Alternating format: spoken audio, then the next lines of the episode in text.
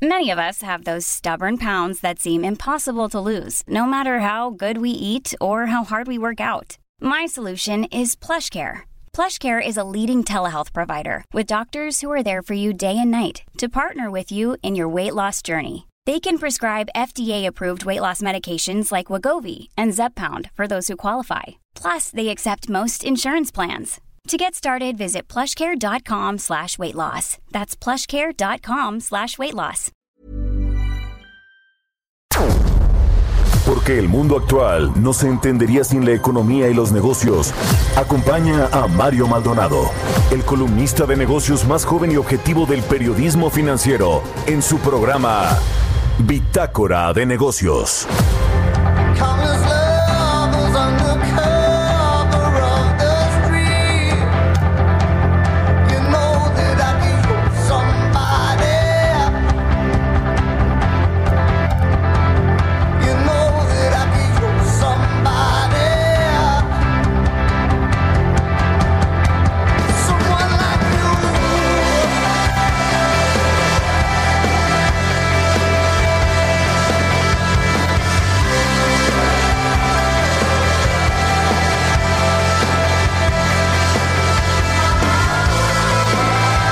Tal? ¿Cómo están? Muy buenos días. Bienvenidos a Bitácora de Negocios. Yo soy Mario Maldonado y me da muchísimo gusto saludarlos en este miércoles 2 de diciembre del 2020.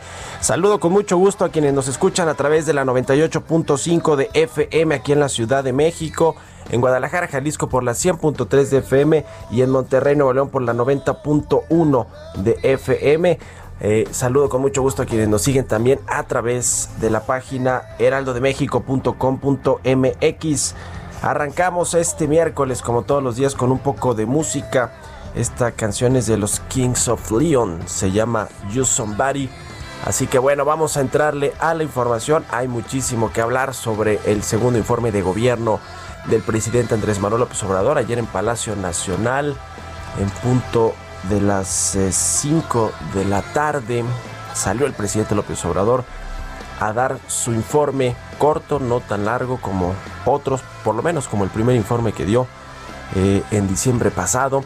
Pero bueno, vamos a entrar a estos temas, vamos a analizarlo en, materia económica financiera. Habló del empleo, del tipo de cambio, de los proyectos de infraestructura, de un billón trescientos mil millones de pesos, 1.3 billones de pesos que supuestamente se ahorraron en, lo que va del sexenio en estos dos años, quién sabe dónde están, pero vamos a entrarle a todos esos temas, hablaremos eh, de eso con Enoc Castellanos, el presidente de la Cámara Nacional de la Industria de la Transformación, la Canacintra, sobre estos temas. También muy relevante el asunto del outsourcing, la, la regulación a la subcontratación laboral que está pues negociándose en el Congreso, en la Cámara de Diputados. ¿Hay consenso o no?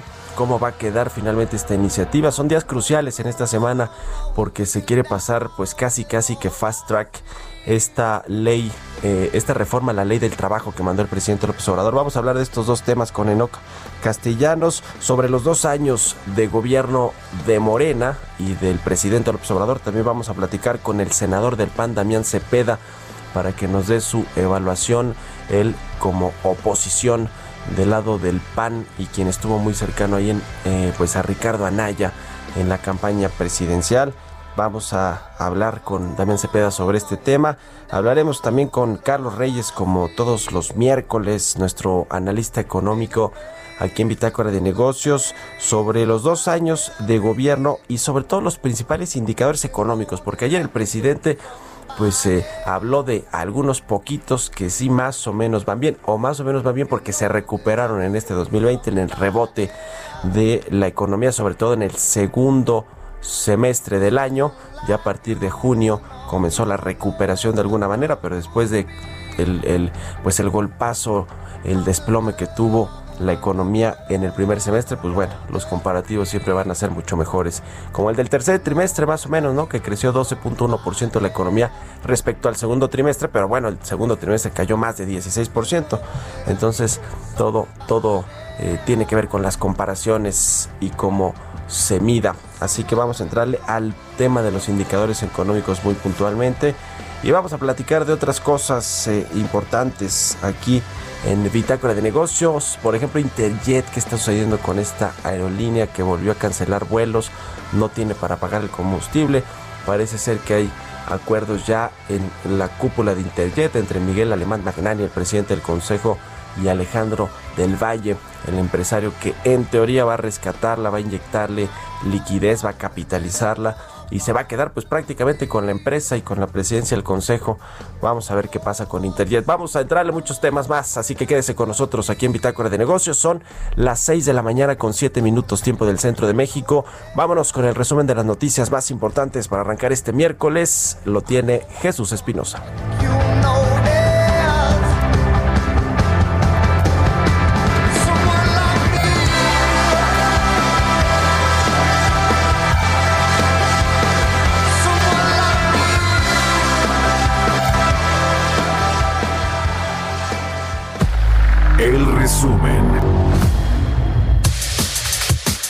En el informe por su segundo año de gobierno, el presidente de México, Andrés Manuel López Obrador, dijo que se está cumpliendo el pronóstico en relación a la crisis que ha afectado al país debido a la pandemia del coronavirus, que no hay deuda, aumento de impuestos ni aumento del precio de la gasolina. Expongo también que se está cumpliendo el pronóstico que hicimos en el sentido de que la crisis tendría un comportamiento en forma de V, caeríamos hasta el fondo, como ocurrió en abril, pero saldríamos del hoyo como de hecho ha venido sucediendo. La economía empieza a crecer y del millón ciento diecisiete mil quinientos ochenta y cuatro empleos formales perdidos ya se han recuperado 555.600. Analistas consultados por el Banco de México pronostican una contracción de 9.1% de la economía del país para 2020. Para el próximo año prevén que el Producto Interno Bruto del país sea de 3.29%, dato mayor al estimado en la encuesta pasada que fue de 3.21%. Expertos de la Organización para la Cooperación y Desarrollo Económicos consideran que México tendrá este año una de las cinco contracciones económicas más agudas entre los 36 países miembros de la OCDE y del G20 al completar una caída de 9.2%. Entre enero y octubre de este año, el envío de dinero a México por parte de los conacionales registró un aumento de 10.4% al totalizar 33.564 millones de dólares frente a los 30.395 millones de igual lapso de un año antes, lo que significó el mejor registro para las remesas de 2017, año en el que tuvieron un alza de 12.7%. El Centro de Estudios Monetarios Latinoamericanos destacó que el empleo de trabajadores mexicanos inmigrantes en Estados Unidos aumentó a 118.473 durante octubre, lo que ayudó a mejorar la masa salarial y el envío de remesas familiares. Bitácora de negocios en El Heraldo Radio. El editorial.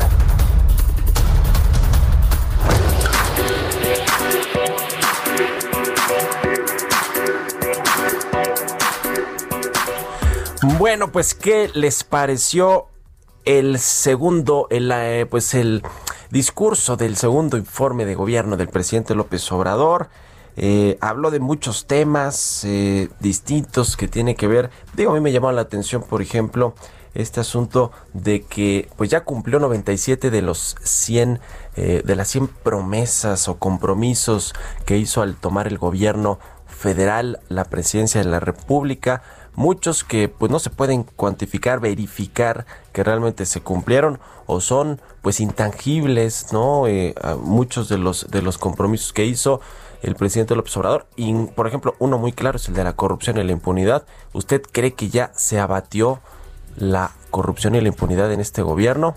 Pues yo creo que no y más bien eh, no solo no, sino está presente en el gabinete mismo del presidente López Obrador, desde los secretarios hasta los directores de área, pasando por pues los videos que le publicaron a su hermano Pío López Obrador recibiendo dinero en efectivo de David López, por ejemplo, ¿no? Son unos ejemplos de, de por qué quizá pues muchos de estos compromisos que dice el presidente que ya se cumplieron, pues no son eh, pues necesariamente verificables como como, como con Donald Trump, ¿no? A mí me, me, pareció mucho ahí como lo que decía Donald Trump en sus discursos, ahora que ya va de salida ya en los Estados Unidos. Habló de que se sentaron las bases para la transformación de México, que pues prácticamente de aquí para, para adelante ya es imposible echar atrás como que los cimientos que ya se... Eh, pues que ya se forjaron aquí en el gobierno federal, en, el gobierno de México.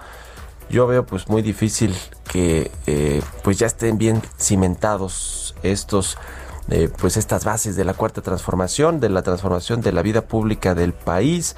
Pero pues bueno, habló de varias cosas. El presidente dice que tiene una aprobación eh, más alta de lo que dicen las encuestas, que de por sí ayer pues lo ponían todavía bastante alto, cerca de los niveles, por cierto, que tenía Felipe Calderón en su segundo año de gobierno. Y yo lo que quiero poner sobre la mesa aquí es el tema de los empresarios y la relación con el sector empresarial. Yo hoy escribo de eso en mi columna del Universal y digo que en realidad la guerra contra los empresarios es una guerra perdida desde el inicio, desde que comenzó el gobierno. El presidente López Obrador sabía que estaba perdida. ¿Y por qué? Pues porque los empresarios generan 9 de cada 10 empleos en México, 6 de cada 7 pesos de inversión y estaba perdida porque sin los empresarios pues la economía no funciona, si la economía no funciona ningún proyecto político puede funcionar y menos uno como el de la cuarta transformación que quiere sacar a millones de mexicanos de la pobreza y quiere eh, generar un mayor bienestar social. Es imposible y se lo dijo de hecho un empresario que en ese entonces era muy cercano al observador cuando ganó la presidencia.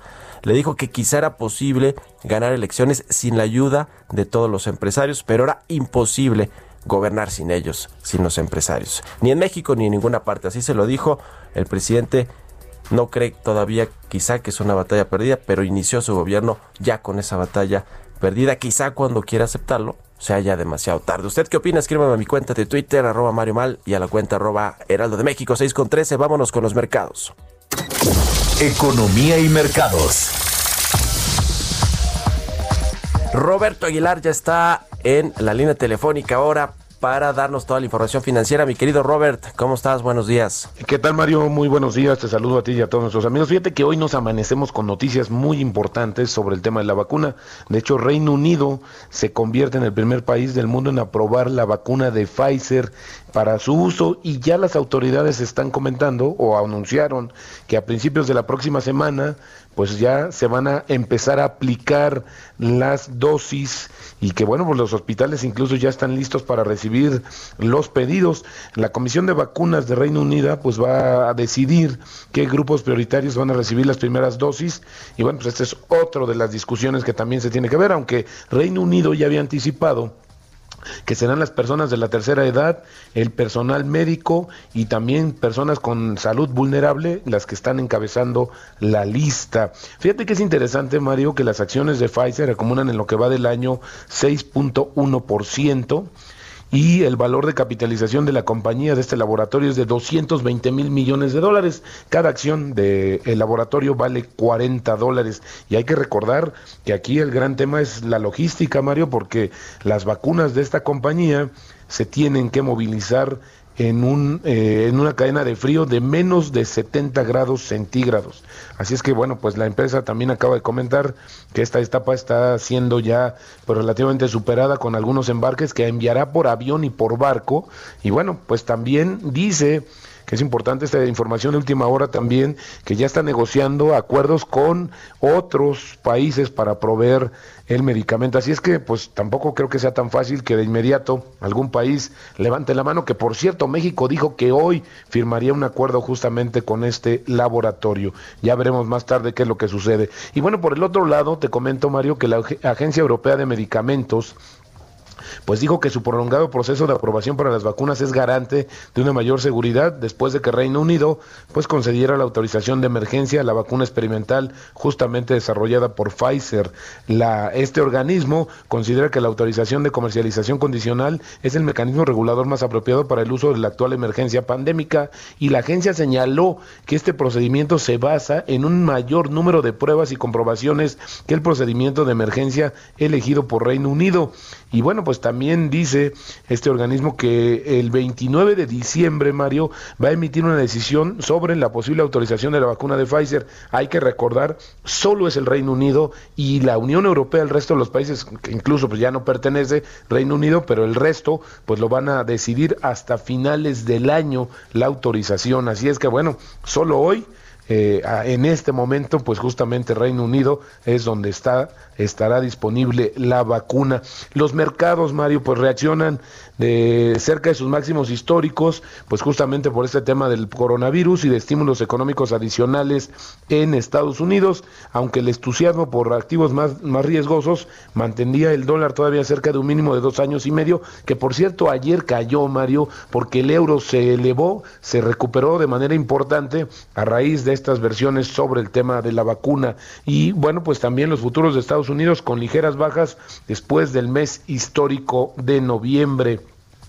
Y otra nota importantísima, Mario, si me permites, es que el fiscal general de Estados Unidos dijo ayer que el Departamento de Justicia no ha encontrado pruebas de fraude electoral generalizado en las elecciones del mes pasado, pese a que el presidente Donald Trump pues mantiene sus iniciativas jurídicas para tratar de revertir su derrota y dice, bueno, pues que al final no hay pruebas sobre estas acusaciones. También el presidente electo de Estados Unidos, Joe Biden, dice que no planea eliminar de forma inmediata el acuerdo comercial de la fase 1 que como recordarás firmó el presidente Donald Trump con China, esto de acuerdo con una nota que hoy se publica en el New York Times. Y bueno, pues es importante porque esto pues al final le da una cierta seguridad o estabilidad, pero el hecho es que Biden sí quiere sentarse a negociar con China y los precios del, crudo también operaban estables, mientras que el mercado espera pues justamente un pacto de los productores de la OPEP Plus que se va a dar, se, se, había, se pospuso, mañana se va a saber Mario si van a seguir con la limitación del bombeo o ya lo van a estabilizar de cara a estas perspectivas de recuperación y esto pues tendrá que ver con la demanda del hidrocarburo. Y bueno, fíjate que también ayer seguramente viste la nota Mario, este tema de, la nota de Bloomberg, donde dice que México va a cobrar una póliza de seguro de precios del petróleo este año por cuarta vez. Solo en las últimas dos décadas va a recibir un pago de alrededor de 2.500 millones de dólares de la cobertura del petróleo soberano de 2020. Esto de, según fuentes cercanas a esta operación. Y hay que recordar que durante las últimas dos décadas México ha asegurado sus ingresos petroleros a través de contratos de opciones de compra, que por cierto se dice que ya está negociando de nueva cuenta, que los, los hace con compañías petroleras en lo que considera el acuerdo petrolero anual más grande y mejor protegido en el mercado financiero. Y bueno, pues estos recursos, pues es interesante también porque el programa le dio al presidente Andrés Manuel López Obrador influencia para abandonar el acuerdo de la OPE Plus, que justamente es el que mañana decide al proteger al país justamente del mercado petrolero, la agitación que se estaba dando en este mercado y el pago se produce en un momento en que el gobierno necesita pues urgentemente dinero. Ahora sí que le cayó como anillo al dedo. Y Mario, y la frase del día de hoy, fíjate, pues no, no podíamos dejar fuera esta. A medida que anticipamos más autorizaciones y aprobaciones, nos centramos en avanzar con el mismo nivel de urgencia para suministrar de forma segura una vacuna de alta calidad en todo el mundo. Esto lo dijo Albert Bourla, que es presidente de la farmacéutica Pfizer. Y bueno, pues con sobrada razón, pues el tema ya está justamente en sus manos. Y el tipo de cambio, Mario, cotizando en 20.10 eh, bueno, pues ayer decíamos que la recuperación del dólar también eh, comenzó esta mañana, luego de que se debilitó ah, por el alza del euro y tocó ayer su menor nivel en más de dos años. Así, la depreciación en lo que va del año de nuestra moneda mexicana es de 6.2% y atentos cómo se está moviendo Mario por el tema de los remanentes que también el gobierno pues está esperando ansioso. Muy bien, pues 2.500 millones de dólares por este seguro de la cobertura petrolera, casi unos que 50 mil millones de pesos, ¿no? Más o menos, exactamente, a este tipo de cambio. Bueno, pues no le van a caer mal, le decía como anillo al dedo, como dice el presidente. Y pensar que Rocío Nale, la secretaria de Energía en algún momento, y lo dijo cuando era legisladora, dijo que esas coberturas que eran un gasto innecesario de dinero. Mario, lo dijo hasta el propio secretario de Hacienda, lo, mencionó de manera sutil, ¿no? Y hoy, bueno, pues mira, gozando de estos recursos. Muy bien, gracias Roberto. Muy buenos días, Mario. Roberto Aguilar, síganlo en Twitter, Roberto AH, vamos a otra cosa. Mario Maldonado en Bitácora de Negocios. Vámonos con Carlos Reyes, nuestro analista económico aquí de los miércoles en Bitácora de Negocios. Mi querido Charlie, ¿cómo estás? Arráncate. ¿Qué tal, Mario? Muy buenos días, muy buenos días a todo el auditorio de Bitácora de Negocios. Oye, Mario, bueno, pues eh, escuchando ayer, observando el mensaje de Andrés Manuel López Obrador con motivo de pues dos años de gobierno, Mario, pues la verdad es que eh, hacer un balance de estos dos años, pues por más benévolo que quiera hacer eh, alguna persona, algún analista en cuanto a temas económicos, la verdad no hay no hay pues mucha tela de dónde cortar. Eh, fíjate Mario que también en, en, el mensaje que escuchamos ayer, pues pedir autocrítica, la verdad es que casi ningún gobierno es autocrítico y eso no es nada más en este caso del presidente Andrés Manuel López Obrador. Tradicionalmente no hay gobiernos autocríticos y más aquí en nuestro país. Pero bueno, eh, enfocándonos a la parte económica, Mario, eh, inclusive ayer la Coparmex eh, envió también un balance y llamó dos años de regresión. Sin duda es un concepto fuerte, pero la verdad, Mario, es que es un concepto real, ¿no? Eh, si vemos lo que ha pasado, por ejemplo, en el tema del desmantelamiento de las instituciones, vemos que se ha desaparecido el Seguro Popular, el caso de los fideicomisos, se evitó la construcción del nuevo aeropuerto internacional de Texcoco, eh, en el caso de las reformas que se habían hecho en administraciones pasadas, pues la reforma educativa, eh, casi se echa para atrás la reforma energética o se le ha puesto muchas trabas, ¿no? ha afectado a empresas privadas, caso muy significativo el de Constellation Brands, ¿no? Esta cervecera. Entonces, bueno, pues la verdad hay, hay muchos aspectos preocupantes. En temas, por ejemplo, eh, cuantitativos, en el tema de crecimiento, por ejemplo, hay que recordar que en campaña Andrés Manuel López Obrador eh, prometió crecimientos anuales de 4% y de 6% al final del sexenio. Obviamente, Mario, esto no va a pasar. Ajá. Este año vamos a, a, decrecer casi 10%, hay entre 9 y 10%. Pero va a haber más bienestar social, mi querido Carlos, ¿cómo? Mario, pues es que eso se dice, pero la verdad es que aunque dice que la mayor parte de las familias eh, se sienten ya o han, tienen un beneficio de algunos de los programas sociales, la verdad es que no es así. Ayer dijo también algo muy significativo, Mario, dijo que eh, no se les había dejado solo a nadie. Si tomamos en cuenta lo que ha pasado, por ejemplo, con las pequeñas y medianas empresas, Mario, la verdad es que eh, no ha habido ningún apoyo fiscal por parte del gobierno para enfrentar esta crisis eh, sanitaria y económica. De hecho, solo el 5% de las empresas han reportado haber recibido algún apoyo para enfrentar los estragos de la COVID-19. Esto ya es preocupante, Mario, tomando en cuenta que aquí están las pymes, están las MIPYMES y son las empresas que en realidad generan el empleo aquí eh, en nuestro país. Por ejemplo, este gobierno que presume de, de ser democrático, de, ser transparente, no es verdad, Mario. Este ha sido un gobierno opaco.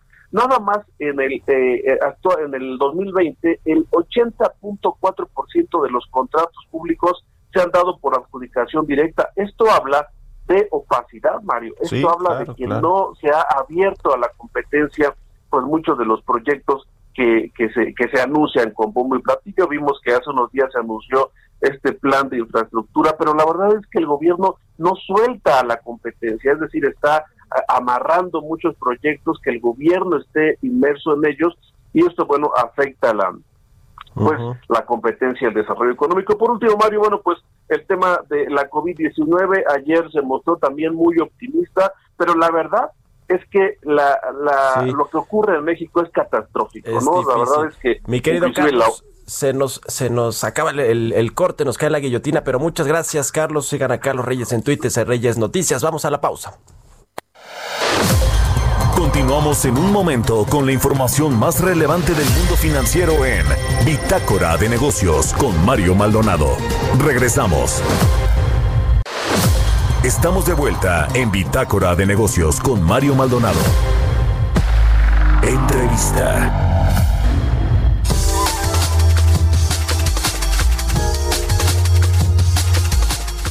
Ya estamos de regreso aquí en Bitácora de Negocios. Son las 6 de la mañana con 30 minutos, tiempo del centro de México. Vamos a platicar con Enoc Castellanos, presidente de Canacintra, quien me da mucho gusto saludar. ¿Cómo estás, Enoc? Muy buenos días.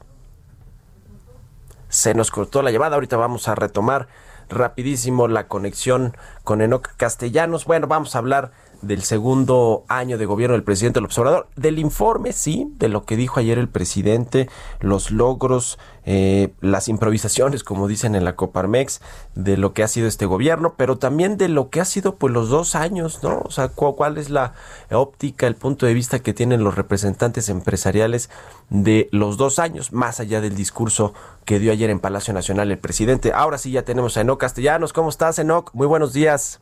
Buenos días, Mario. Un gusto saludarte a ti y al auditorio. Tus impresiones sobre el eh, pues el anuncio más perdón más que el anuncio el discurso del presidente López Obrador ayer en Palacio Nacional pues es un discurso que refleja lo que al interior del gobierno están pensando pero creo que deja fuera la autocrítica y eh, sobre todo una visión pues más real de, de, lo que ha estado sucediendo en México, sobre todo a la luz de la pandemia y, la crisis económica.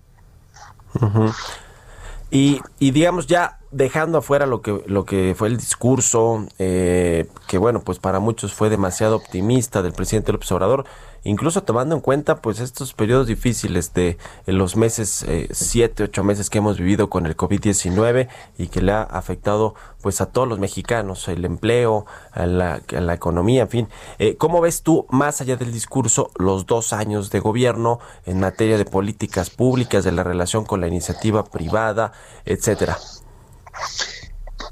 Veo a un luchador social que llegó a ser presidente después de una tremenda actividad de 12 años eh, eh, tratando de llegar a, la presidencia, pero eh, falta ese hombre pragmático que toma las decisiones sin estar dogmatizado o sin anteponer siempre la ideología.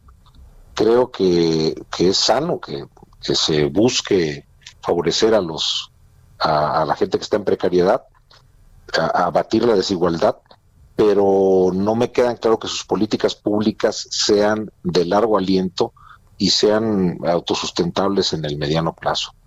Eh, cuando se acabe el dinero, eh, los programas sociales van a, van a, comprometerse. Y, para rematar diría que eh, la única manera que veo como empresario de sacar a la gente de la pobreza es dándoles educación y empleo. El tema de las Fuerzas Armadas, ¿cómo lo viste, Nock? Eh, pues ahí, además de que eh, le, le, dio eh, una mención especial al, al secretario de Marina, pues habló de todo pues justamente el poder que está teniendo el ejército en diferentes proyectos de infraestructura, en eh, pues lo mismo está construyendo Santa Lucía que los cajeros del Banco del Bienestar y muchos otros proyectos, es decir, es parte fundamental de su gobierno eh, y los empresarios, bueno, pues en muchos de estos los ha desplazado el, ejército, en la Secretaría de la Defensa Nacional. Eh, ¿Cómo ves este tema de, de las Fuerzas Armadas?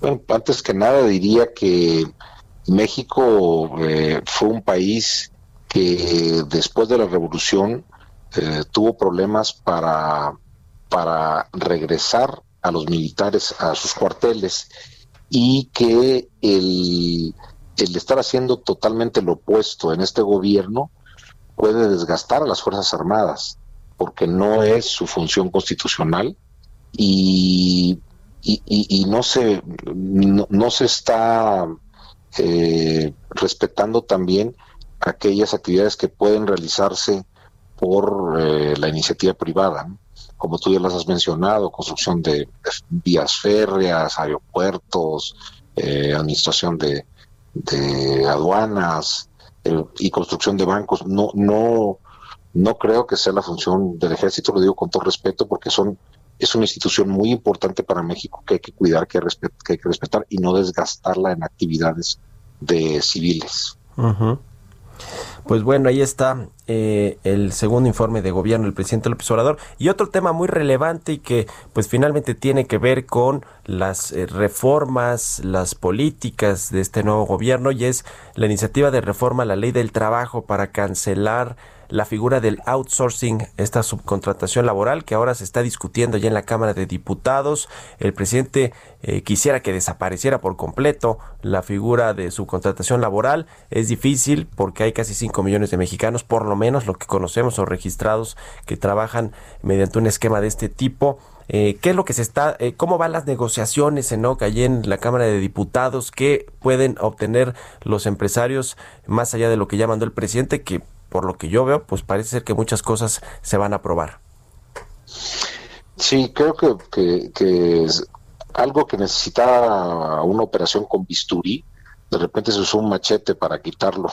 Y, y esto lo digo con un ejemplo muy coloquial, pero hay tres aspectos de la subcontratación, que es el insourcing, cuando las empresas de un mismo grupo contratan a, personal para dar servicio a sus plantas, a sus centros de trabajo, el outsourcing, que son empresas externas que dan la administración de nómina o que ofrecen, por ejemplo, en el caso de las maquiladoras, los shelters en, la frontera, eh, que te ofertan bodegas, comedores, y toda la gente de, la línea de producción junto con bueno, electricidad, agua, bajo una misma razón social eh, que te factura. Y eh, el último pues, son los servicios especializados, la subcontratación de mantenimiento, limpieza, seguridad, eh, etcétera. hay, por ejemplo, la industria automotriz utiliza todos los servicios de pintura subcontratados de un automóvil y ellos se enfocan únicamente en la fabricación de motores y y, otros componentes. Esto no se puede, eh, no puede desaparecer como lo está pretendiendo el gobierno federal, porque tendría un gran impacto en el trabajo formal y en la competitividad y atracción de inversiones. Creo que se están, se están avanzando en algunos aspectos, pero no, no fue muy adecuada la manera como se manejó de primero mandar la iniciativa y luego tratar de negociar con los empresarios desde el Ejecutivo en Palacio eh, hubiera sido eh, justamente al revés, como se hizo con la reforma de pensiones, que antes de mandarla se consensuó y después el, Ejecutivo mandó la iniciativa de reforma al Congreso de la Unión. Eh, no, no, no creo que, sean las cosas así. Hay que respetar también al Ejecutivo y a los empresarios y trasladar la discusión al Congreso. Hay dos o tres temas ahí muy puntuales que me parece que están eh, buscando ahí en la iniciativa privada que se modifiquen. Uno es el periodo de transición para que entre en vigor esta reforma la ley del trabajo que tiene que ver con el outsourcing y es que por lo menos les den un año, ¿no? Para ajustarse a los pues a las nuevas reglas, ajustar todos los procesos que entre en 2022 en todo caso esta legislación y la otra es el tema de las utilidades, ¿no? Del reparto de las utilidades, que parece que tampoco hay un acuerdo ahí. Eh, ¿Cómo van esos dos temas, Enoco? Pues eh, se están, se están dando propuestas eh, de nuestra parte y, y, bueno, no, no hay acuerdo todavía, pero son temas nodales, son centrales para llegar a buen puerto en esta discusión. Eh, el mercado laboral no se puede manejar por decreto. Es decir, tú de un día para otro no puedes capacitar a 5 millones de personas, cambiarlas de patrón, o sustituirles, eh, mm, ajustar presupuestos. No, no es así. Se tiene que, se tiene que tener mucho cuidado para tener un, para no tener un efecto eh, adverso. Y en cuanto a el PTU o reparto de utilidades, es eh, muy importante porque eh, la creación de las figuras de insourcing y también el outsourcing de empresas que vienen de fuera eh, con inversión extranjera se da porque no existe la figura en otros países que son competidores de nosotros comercialmente hablando. Y esto se suma como un impuesto más que hace gravosa la actividad empresarial y que le resta competitividad eh, ya cuando comparas precios de productos de un, de un fabricante extranjero contra un nacional. Entonces lo que estamos queriendo, eh, y bueno, y, no lo hablo con ligereza, sí, hay, hay empresas que invierten mucho en innovación, desarrollo, investigación de nuevos productos, eh, a veces durante 10 años, y el repartir utilidades cada año significaría darle a cada trabajador entre dos o tres años de sueldo. Y esto pues eh, saca de, competencia a, las empresas. Entonces hay que toparlo eh, para que al menos la figura del insourcing pudiera eh, ajustarse. Esta figura del insourcing sí va a desaparecer, o sea, ya es un hecho, esto, esto sí no está negociándose pues eh, es lo que quiere la autoridad y nosotros hemos dicho, si no hay un arreglo antes con el, con el tema del PTU, no podemos desaparecer la figura. Es decir, eh, ellos estaban diciendo, bueno, lo vemos en una reforma posterior. No, no puede ser posterior, porque entonces en un periodo de crisis económica derivado de la pandemia, le metes una carga adicional a las empresas y, y, esto va a hacer eh, que se recorten puestos de trabajo o que cierren empresas tiene que negociarse en conjunto, porque, no, porque no puede ser de otra manera. Bueno, pues ahí está el tema. ¿Van a, sacarlo esta semana? ¿Se, se, ese se pretende que esta semana quede ya la negociación? Porque han ido allá a Palacio Nacional los, los representantes de los organismos empresariales casi todos los días, ¿no? Esto esta semana y en la noche a platicar con los funcionarios del gabinete. Sí, una parte de, la representación empresarial ha estado en Palacio, otras hemos estado con diputados, senadores y también trabajando a, nivel de la Secretaría de Trabajo o con los expertos laborales. Creo que la, lo que va a suceder es que finalmente se va a trasladar la discusión al Congreso eh, y que ahí se tendrán que hacer los ajustes por ley. El presidente ha mencionado mucho que tenemos que ya no hay injerencia del Ejecutivo en el Legislativo y que hay que respetar la división de poderes. Yo creo que eso es lo que va a suceder y debe suceder. Pues ya lo, ya lo veremos, lo estaremos viendo. Muchas gracias, Enoc Castellanos, presidente de Canacintra, por haber tomado la entrevista. Muy buenos días. Gracias a ti, Mario. Buenos días. Un abrazo, que estés muy bien. 6 con 42. Vamos a otra cosa.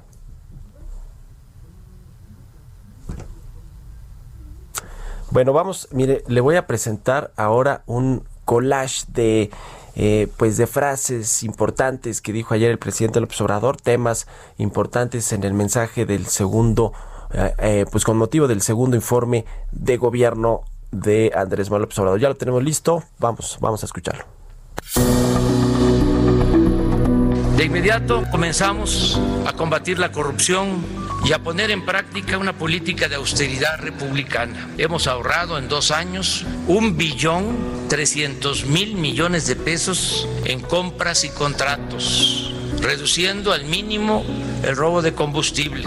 Con esta fórmula de combatir la corrupción y gobernar sin lujo ni frivolidad, hemos podido cumplir los compromisos de no endeudar al país no aumentar impuestos, no subir los precios de los combustibles y lo más importante, esta nueva política económica fincada en la moralidad nos ha permitido financiar programas sociales para el bienestar de nuestro pueblo, en especial para los más pobres y marginados.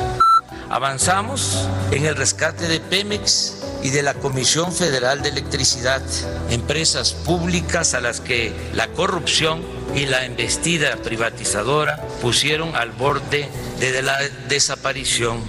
En 2023 dejaremos de importar gasolinas porque lograremos la autosuficiencia con la entrada en operación de la nueva refinería de Dos Bocas y la modernización de las seis refinerías existentes. Pero en vez de quedarnos con los brazos cruzados, decidimos enfrentar tanto la crisis sanitaria como la económica con entrega, eficacia y con estrategias no convencionales que nos han permitido ir saliendo poco a poco de la adversidad por el bien del pueblo y de nuestra nación. Que se está cumpliendo el pronóstico que hicimos en el sentido de que la crisis tendría un comportamiento en forma de V, caeríamos hasta el fondo, como ocurrió en abril, pero saldríamos del hoyo, como de hecho ha venido sucediendo.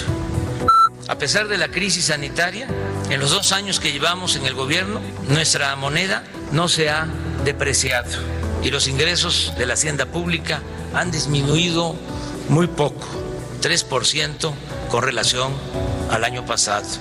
No les he fallado y no les fallaré sigamos todos promoviendo el bien, enalteciendo a nuestra patria y haciendo historia.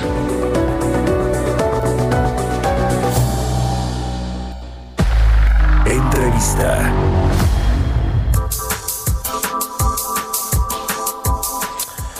Estamos haciendo historia, ya se sentaron los cimientos de la transformación de México. Eso, eh, pues, eh, son dos frases creo que importantes a remarcar en el discurso del presidente López Obrador. Vamos a platicar eh, con el senador del PAN, Damián Cepeda, que me da gusto saludar en la línea telefónica. ¿Cómo estás, Damián? Muy buenos días.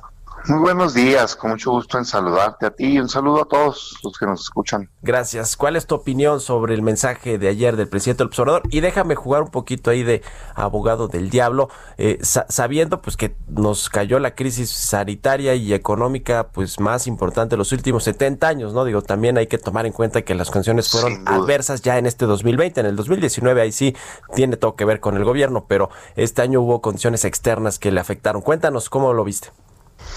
Bien, me parece que el presidente le está pasando algo que es común le pase a algunos gobernantes, que es que viven en una burbuja y piensan que la realidad es la que le dice la gente que está enseguida, pero fuera de esa burbuja pues hay otro México. A mí me parece, lo digo de manera clara y contundente, que los primeros dos años del presidente López Obrador han sido un fracaso absoluto y que está reprobado en las principales áreas. Y lo digo dejando de lado una diferencia, digamos, de visión política que en efecto tenemos, que eso es innegable, pero eso, pues, ok, puedes tener distinta concepción de cómo avanzar las cosas y demás. Pero en términos numéricos, con indicadores objetivos, de verdad no se puede afirmar que este gobierno es bueno, o sea, realmente estamos reprobados. A ver, ¿qué temas son los que más le importan a la gente? Pues economía, educación, salud, combate a la corrupción, seguridad, reprobado, reprobado, reprobado y reprobado. Y me explico. Economía, en efecto, tienes razón, estamos en medio de una crisis internacional que, digamos, nos pegó a todos. Nada más que la dimensión de cómo le pegó a un país y otro sí tiene que ver con la capacidad que tuvieron sus propios gobiernos y su propia, digamos, economía en general de, de salir adelante. Y este gobierno actuó muy mal se estima, tú lo sabes mejor que nosotros, alrededor de 10 puntos la caída para este año. Pero bueno, vamos a suponer que este año no, pero este año no cuenta, bueno, ok, no cuenta. Esa crisis económica empezó desde el 2019. O sea, esta idea del presidente también que íbamos y nos cayó el COVID es completamente falsa. Ya se había paralizado la economía el año pasado. Habíamos generado el año pasado 300 mil empleos menos que un año antes. Ese no es un buen indicador. En este año se llegaron a perder un millón de empleos formales. Afortunadamente ya se han venido recuperando. Pero si sacas, por ejemplo, el dato global, que es el que a mí más me gusta usar, porque hablar solo de formales es no, no hablar de la realidad, pues no, de México. Si tomas el dato, digamos, de personas ocupadas, hay cuatro millones de personas que tenían chamba el año pasado y que hoy no tienen, pues. ¿no? Formal informal. Entonces sí traemos una crisis fuerte.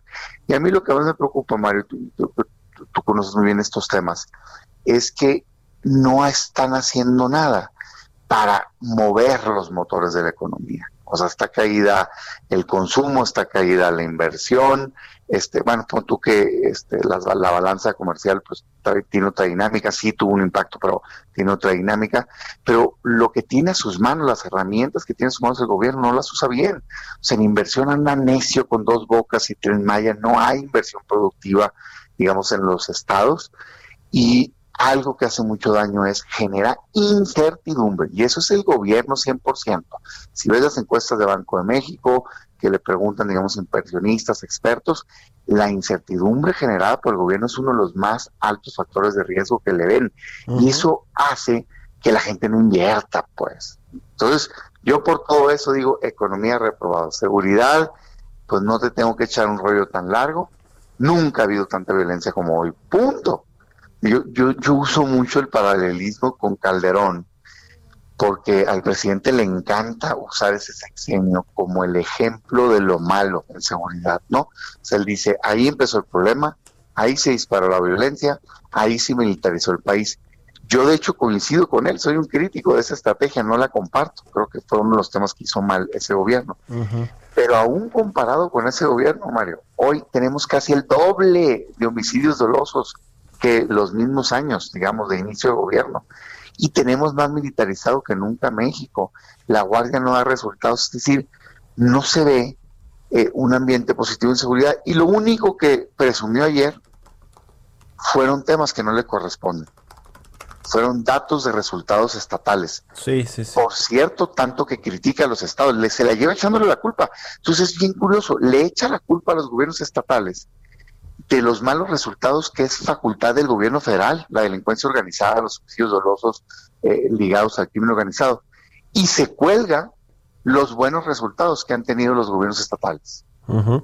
Sí, claro, ¿no? Y, hay otros datos ahí como el tema de las remesas, ¿no? Que también habló mucho de estos casi 40 mil millones de dólares que van a, o que llegaron este 2020 por parte de los paisanos que viven en Estados Unidos que envían eh, dinero a sus familias en México, casi 10 millones de familias y el presidente pues también lo ubicó casi como un logro, ¿no? Dijo que coincidió que este flujo de dinero era, era histórico y, y efectivamente lo es, pero bueno, pues tiene todo que ver ahí con Estados Unidos y con la economía de Estados Unidos y al revés, ¿no? Con los mexicanos que cada vez se van más bien allá a buscar oportunidades. Oye, Damián, el tema de la aprobación del presidente, la popularidad, más del 60% eh, pues lo, lo, aprueba, lo aprueban y, y, bueno, pues confían en él, ¿no? Confían todavía en que va haber efectivamente una transformación y que pues de alguna manera el rumbo eh, o las decisiones que se han tomado no son erráticas, por lo menos no todas, eso se deja ver en la encuesta y el presidente dijo ayer que él tiene sus propios datos, sus propias encuestas y que está más arriba incluso de lo que publicaron ayer los medios. ¿Cómo se explica esto, Damián? Mira, yo, yo, lo veo de dos maneras. Primero, me parece normal el número. O sea, la verdad es que el promedio anda en 60, no, no en los 70 que dice el presidente, pues, ¿no? 70 fuera alto, 60 no es alto. O sea, es normal que después de tan solo dos años de gobierno, un presidente que ya tiene un desgasto ande ahí. De hecho, si lo comparas con los últimos gobernantes, este, particularmente con Calderón y con Fox, te vas a encontrar que andan más o menos, digamos, en ese, en ese rango. De hecho, si más, si te vas más atrás, hasta más alto. Salinas estaba más alto para estas alturas, pues, ¿no? Quizá Peña nada más estaba un poco más bajo, pero tampoco creas que andaba ya abajo del 50, pues. Estaba arriba del 50. Creo que tiene que ver con que en general la gente es noble, quiere un cambio, tiene una esperanza de cambio fuerte. Andrés Manuel eso sí lo supo despertar muy bien y me parece que no se ha dado por vencida, pues y dice, oye, no, pues todavía podemos, es difícil, le dan chance, pues, pues la verdad las cosas es que para lograr un cambio en un sexenio ya debieron de haber empezado y hoy no solo no lo han logrado, sino han retrocedido. Tú decías, fíjate lo de las remesas, a mí yo ese dato siempre que lo he visto, ¿Qué tal? ¿Cómo lo explicaba y lo usaba mucho diciendo que tienen que ver dos cosas. La primera es, al contrario, o sea, mexicanos en Estados Unidos ven que México está grave la cosa porque ha crecido la pobreza. No está el dato del crecimiento de, de, pobreza laboral, ¿no? Que es no tienen dinero para comprar una canasta básica. O sea, casi 8 millones de personas han, han, se han sumado a eso en México. Pues ya andamos en los cincuenta y tantas millones de personas. Es increíble. Y entonces han enviado más recursos, uno. Y dos, tiene que ver con los programas de apoyo de Estados Unidos, Mario. Con el ingreso básico que dieron, pues. Allá sí entendieron y le dieron parejo 1.200 dólares dos ocasiones a todos los a todos los ciudadanos, sí, sí, sí. Eh, digamos ya con nacionalidad o con permiso de trabajo. Sí, sí, ese, es el tema, ¿no? Oye, mi querido Damián, se nos acaba el tiempo, nos cae la guillotina. Te agradezco mucho que hayas estado aquí con nosotros analizando el segundo informe de gobierno. Muchas gracias y muy buenos días. Gracias. Que hagan corte de caja, Mario, así como la guillotina, que cambien el rumbo. Gracias, Damián gracias. Y gracias a todos ustedes. Quédense aquí en el Heraldo Radio con Sergio Sarmiento y Lupita Juárez. Nos escuchamos mañana tempranito a las seis. Muy buenos días.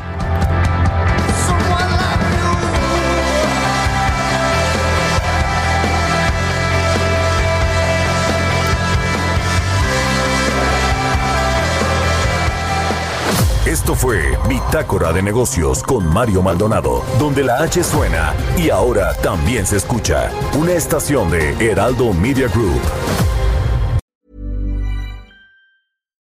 Deserves the best, and there's no better place to shop for Mother's Day than Whole Foods Market. They're your destination for unbeatable savings, from premium gifts to show-stopping flowers and irresistible desserts. Start by saving 33% with Prime on all body care and candles. Then get a 15-stem bunch of tulips for just $9.99 each with Prime. Round out Mom's menu with festive rosé, irresistible berry chantilly cake, and more special treats. Come celebrate Mother's Day at Whole Foods Market.